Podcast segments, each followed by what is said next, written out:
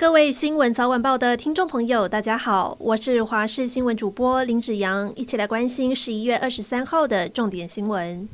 日本足球代表队蓝武士即将要在今天晚间九点对上二零一四年的世足冠军德国队，这是双方第一次在世界杯交手。日本队有好几位在欧洲的英超、德甲和法甲踢球的球员。至于世界排名十二的德国队，也努力换血调整阵容。世界排名二十四的日本能否在号称“死亡之组”的一组小组赛杀出重围？球迷们高度关注。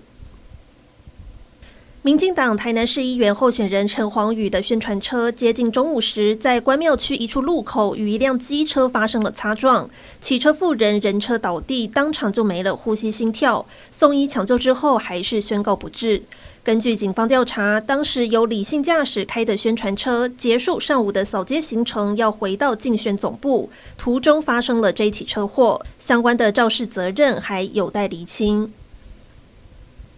九合一选举投票即将登场，却传出了暴力的案件。新党台北市中山大同区议员候选人林杰利今天一大早在路口拜票，却突然被一名陌生的男子打到脑震荡，头部大量流血，右肩肩胛骨骨折，送医治疗之后还要留院观察。而这一名动手的二十五岁张姓男子，供称自己喝了酒，加上心情不好，觉得候选人拜票太吵，才会失控打人。而事发的地点就在大直派出所正前方，张姓男子当场被带回警局，最后依伤害罪嫌以及违反选罢法移送法办。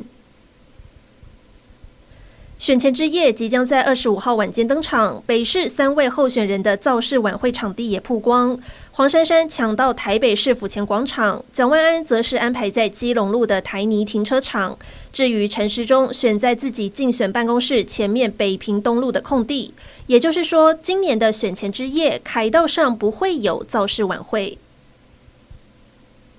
中国今天通报新增病例两万九千一百五十七例，没有新增死亡病例。虽然数字表面上看起来没有很多，但是对严格清零的中国来说，确诊人数相当惊人。面对疫情清零失控，中国各地加强防疫措施。上海市政府发布讯息，从二十四号开始，所有进入上海市的人抵达上海之后，停留未满五天，不能够进入公共场所。而同样也是从二十四号开始，北京民众进入公共场所或是搭乘大众交通工具，必须要出示四十八小时内的核酸检测阴性证明，比七十二小时更加的严格。